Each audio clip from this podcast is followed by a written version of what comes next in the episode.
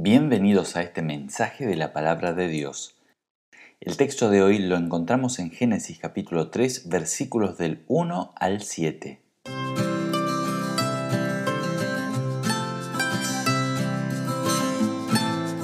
En Génesis capítulo 3 versículo 1 leemos, La serpiente era más astuta que todos los animales del campo que Dios el Señor había hecho. Así que le preguntó a la mujer, ¿Es verdad que Dios les dijo que no comieran de ningún árbol del jardín? Hasta aquel entonces, en la historia del mundo, solamente el ser humano había oído la única voz de su Creador. Nadie más que Dios había hablado. Cuando Dios abría la boca, hablaba y siempre era para beneficio del hombre. Y la confianza entre Dios y el hombre era plena y absoluta.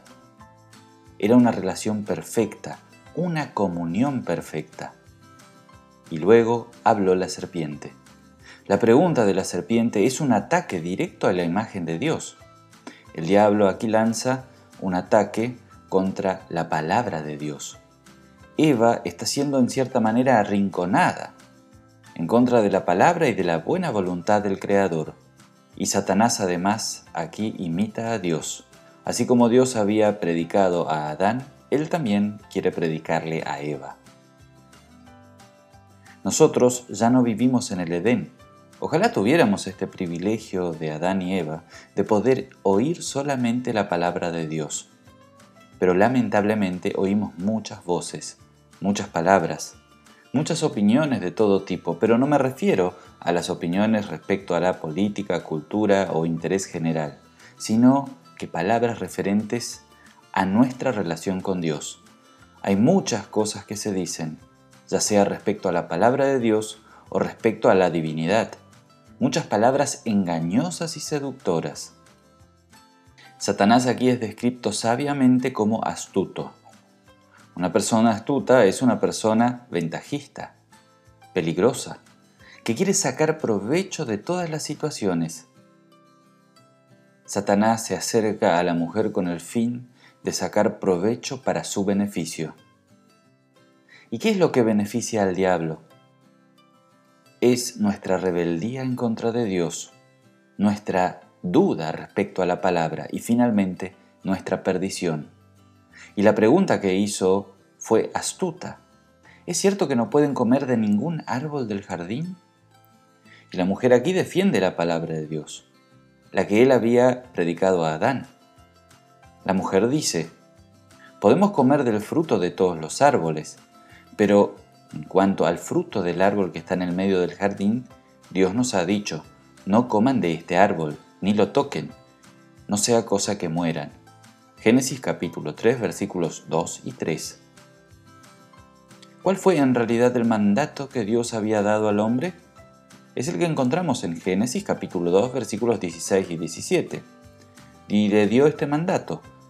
Puedes comer de todos los árboles del jardín, pero del árbol del conocimiento del bien y del mal no deberás comer. El día que de él comas, ciertamente morirás. Dios había dicho, no deberás comer. Y la mujer agrega, ni lo toquen. Agregó cosas a la palabra de Dios. Dios había dicho a Adán, ciertamente morirán. Y la mujer aquí dice a la serpiente, no sea cosa que mueran. Quita peso al mandato de Dios. Eva agregó cosas a la palabra y por otro lado minimizó la condena. Quitó peso a la palabra de Dios. Y lo que hizo Eva también hacemos nosotros hoy. El ser humano todavía agrega cosas a la palabra de Dios.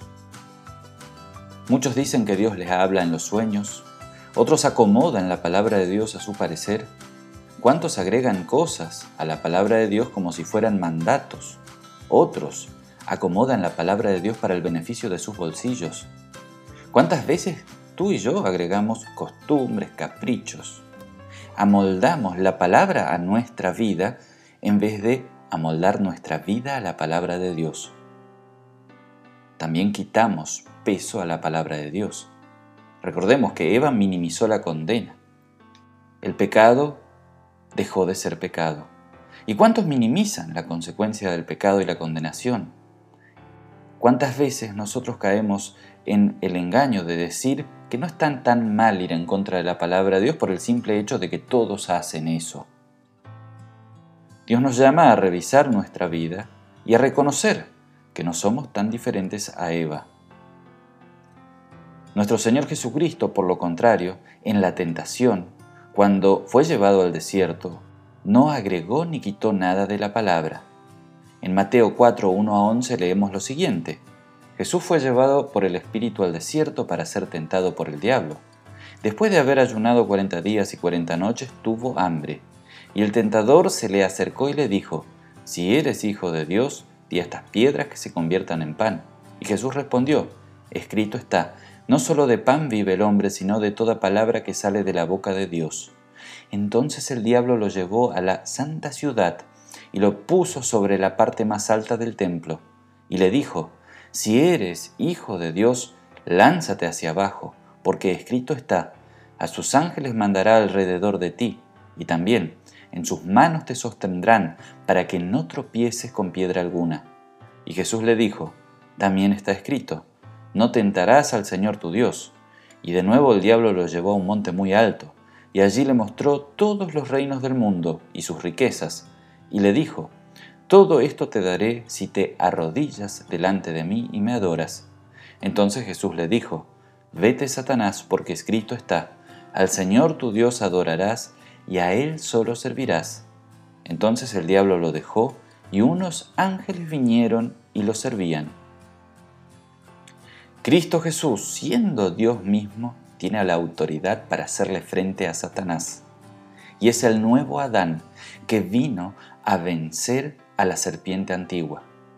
Cristo venció al diablo con la palabra de Dios.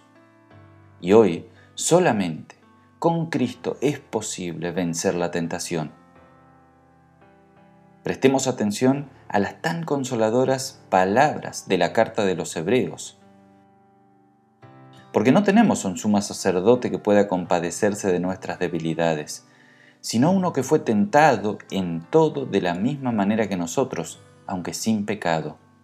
Por tanto, acerquémonos confiadamente al trono de gracia para alcanzar misericordia y hallar gracia para cuando necesitemos ayuda. Hebreos 4, 15 y 16. En el Edén, el diablo se colocó en lugar de Dios y comienza después de la pregunta, a predicar y a enseñar sus mentiras. Y lo primero que hace el diablo es llamarlo a Dios mentiroso. Génesis capítulo 3 versículo 4. Pero la serpiente dijo a la mujer, no es cierto, no van a morir. Lo llama a Dios mentiroso, causa duda, incertidumbre, siembra la duda respecto a la veracidad de lo que Dios dice en su palabra. Dios había dicho, ciertamente morirán. Y Satanás dice, no van a morir. ¿Qué hará ahora el hombre y la mujer? Aquí el ser humano tiene delante de sí dos opiniones diferentes y contrarias. La mujer y el hombre prefirió creer la mentira de Satanás antes de que oír y hacer caso a la verdad de Dios. Desde ese entonces, el ser humano siempre eligió lo mismo. A partir de la caída, el hombre elige siempre la palabra mentirosa del diablo antes que la palabra verdadera de Dios. Prefiere fabricar sus propios dioses antes de oír la palabra de Dios. Pero por gracia, la palabra de Dios se hizo carne y habitó entre nosotros, para rescatarnos de este destino de muerte, trayendo vida. Nosotros estábamos perdidos y muertos, y volvimos a la vida gracias a la palabra de Dios. Hemos llegado a la fe y ahora oímos nuevamente aquella palabra verdadera, y no por nuestra propia inteligencia, ni por nuestras propias fuerzas, sino por obra del Santo Espíritu que convenció nuestros corazones para que volvamos a la palabra verdadera y original, a la palabra creadora de vida, a la palabra de Dios. En la historia de Adán y Eva aprendemos que la incredulidad es la fuente de todos los pecados, porque Adán y Eva dejaron de creer en lo que Dios había dicho y se inclinaron a la mentira del diablo. Por eso también el diablo es el padre de la mentira. La consecuencia terminó siendo lo contrario a lo que dijo Satanás. muerte temporal y eterna condenación. Pero Dios amó tanto al mundo que se entregó a la muerte para salvarnos y darnos vida. Y en Génesis capítulo 3 versículo 5 leemos, El diablo dijo, Dios sabe muy bien que cuando comen de este árbol eh, se les abrirán los ojos y llegarán a ser como Dios, conocedores del bien y del mal. El diablo ofrece al hombre ser como Dios. Le dice a Eva algo totalmente agradable al oído humano. Serán dioses, serán como Dios. Y aquí observamos el nacimiento del mayor enemigo que tiene Dios y la fe, el orgullo, el ser como Dios. Ya no ser una simple criatura en un mundo creado, ya no simplemente ser los administradores, sino creernos los dueños. ¿Cuántos hoy buscan ser los dioses de su vida? ¿Tratas de serlo? No caigas en el engaño del diablo. Dios es Dios, tú no eres Dios. Y en Génesis capítulo 3, versículos 6 y 7, oímos cómo la mujer y el hombre caen en el engaño de Satanás. La mujer vio que el fruto del árbol era bueno para comer y tenía buen aspecto y era agradable para adquirir sabiduría, así que tomó de su fruto y comió, y luego le dio a su esposo, y también él comió.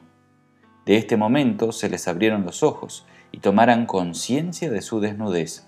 Por eso, para cubrirse, entretejieron hojas de higuera. Eva ya no muestra ninguna oposición ahora, se une a Satanás en desprecio a Dios y su palabra. A partir de este acto de rebeldía del hombre y de la mujer, ya el mundo y toda la creación no fue la misma. Y el hombre, en vez de ser Dios, pasó a ser una miserable criatura, que ahora, en vez de ir al encuentro del Creador, huye de Dios. Pero Dios fue a su encuentro, fue a rescatarlos. Y así también Dios todavía viene a nuestro encuentro para rescatarnos. Por más que el diablo sedujo y seduce al ser humano buscando llevarlo a la perdición, Dios por su misericordia todavía ama a su creación y a sus criaturas. Por lo cual hoy Dios nos llama a no caer en las mentiras de Satanás, tenemos la palabra de vida en nuestros corazones y la podemos oír constantemente. No nos alejemos de la palabra ni de la predicación, ni de los sacramentos que el Señor ha dejado para darnos la fe que nos salvará. Dios nunca dejó ni va a dejar al ser humano perdido en medio de las mentiras de Satanás, sino que vino, viene y seguirá viniendo a nuestro encuentro para salvarnos. Es importante que nosotros, día a día, oremos constantemente al Señor pidiendo lo que el propio Señor Jesucristo nos enseñó a orar a través del Padre nuestro. No nos dejes caer en tentación. Dios nos guarde y nos preserve siempre junto a sí para ser librados en los momentos de tentación. Y acudamos a nuestro Señor Jesucristo, porque solo en Cristo será posible vencer la tentación.